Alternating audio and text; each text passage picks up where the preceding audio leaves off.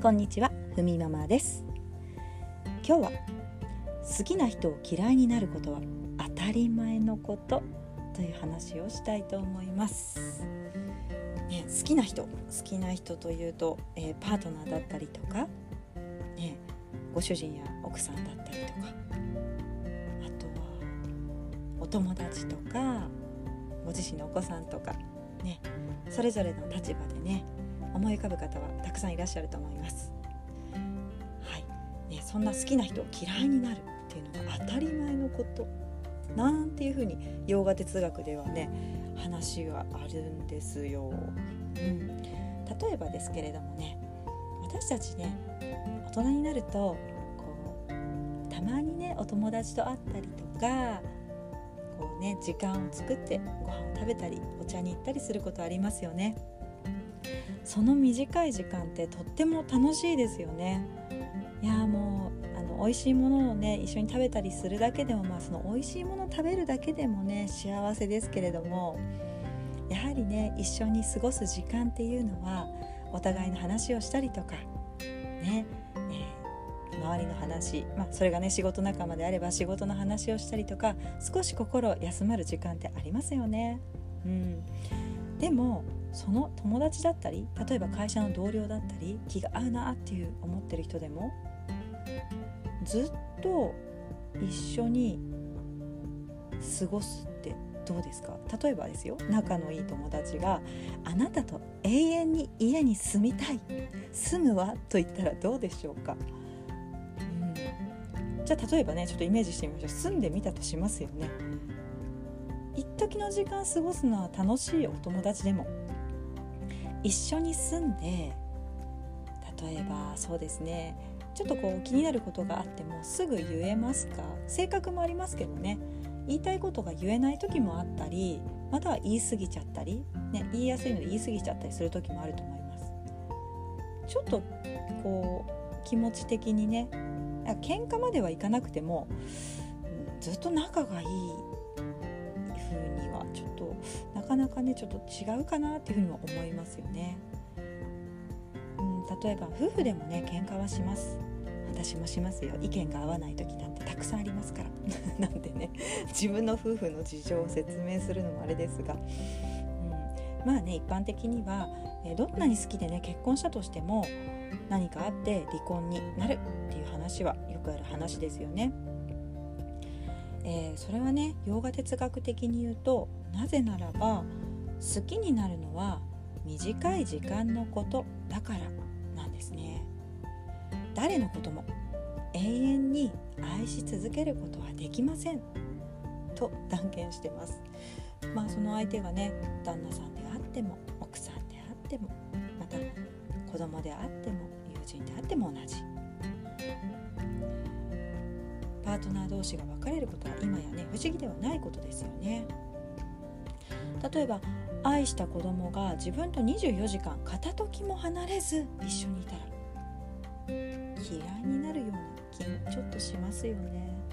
うん。嫌いにはならないかもしれないけどちょっと離れててって思う時ありますよね。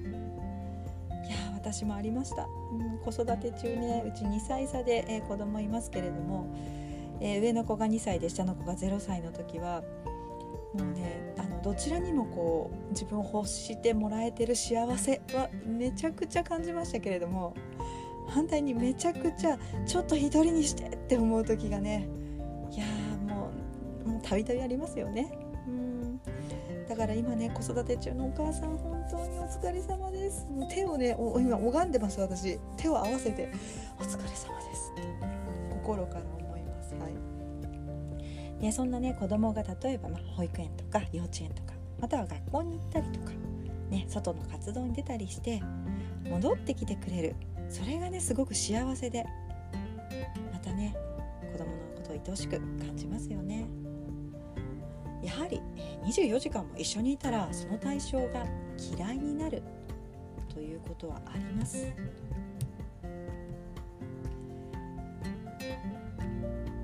食べ物もねそういった分類に入りますね。例えば、まあ、食べ物もそうですけど物もそうですね、えー、何であってもですね自分から片時も離れず一緒にいたらやっぱり嫌いになってしまいます。同じ人を愛してるのに一緒にいると嫌いになる。同じ食べ物を3食食べているとそれが毎日続くと嫌いになる。うん例えば大好きなブランドの服でも毎日毎日毎日毎日同じものを着ていたらどうなるでしょうかね。あとはたまにねこう旅行とか出かけたくなりますよね。ねそういったこと、まあ、例えばね同じ今場所旅行とかにもね行きたくなるという話しましたけれどもやっぱりこれも同じ場所や家にはずっと入れないからということなんですね。一番最初に話しましたけれども好きな人や物嫌いになるのは当たり前のことと洋画哲学的には言っています。以上です。と言ってはね結構あっさり終わってしまうのでではね反対に決して私たち自身が自分が嫌いにならないものっていうのは何でしょうか。それもね哲学ヨガの哲学が教えてくれます。それは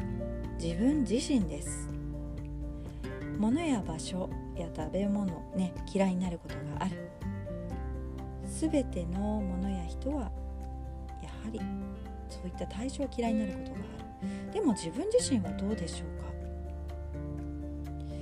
私は自分自身を嫌いにはなりません。というふうに心の底から思いませんか？ありますよね。でも私はありました。自分自身が嫌いな時。何かこうやはり特定の自分の性格とかがいやここ私この性格嫌だから直したいとかありましたよね。でもその直したいっていう気持ちって自分が好きだから起こることですよ。ねそこが治ったら私は私が好きになれるっていうふうに感じているところがあるからですよね。私自身が幸せという本質そのものというふうに洋画哲学では言っています。なので幸せを探し続けます。私は幸せを探し不幸せを避ける。なぜなら不幸せは本質ではないから。私自身の本質がその不幸せではないので不幸せを嫌うということですね。そうすると不幸せがあるところから逃げようとする。例えばそれが人であればその人からその人が不幸せを与えるのでその人から離れて逃げようとする。そのものが自分に幸せを与えないので別のものを探す。ということが本質と言っています。ではね自分自身にじゃあ自分自身がね好きっていうのが本質であれば自分自身にでは永遠に幸せを与えてくれるのは何っていうふうにもね多分こう考えてると思いますよね。気になっちゃう。そのね答えもねヨガ哲学にはあります。はい。でもね今日はねちょっとここまでにしたいと思います。はい。ふみママラジオでは耳で聞くヨガと題してヨガのエッセンスをお届けしています。日常を楽しく生きるコツや日常に活かせる呼吸法や、ま、ヨガ的な思考など平日毎日更新しています。と言いたいところですがたまに平日お休みしてますが一応ね平日毎日更新を目標にしてラジオね配信していますのでまたよかったらお聴きください。はいそれではまた。バイバーイ。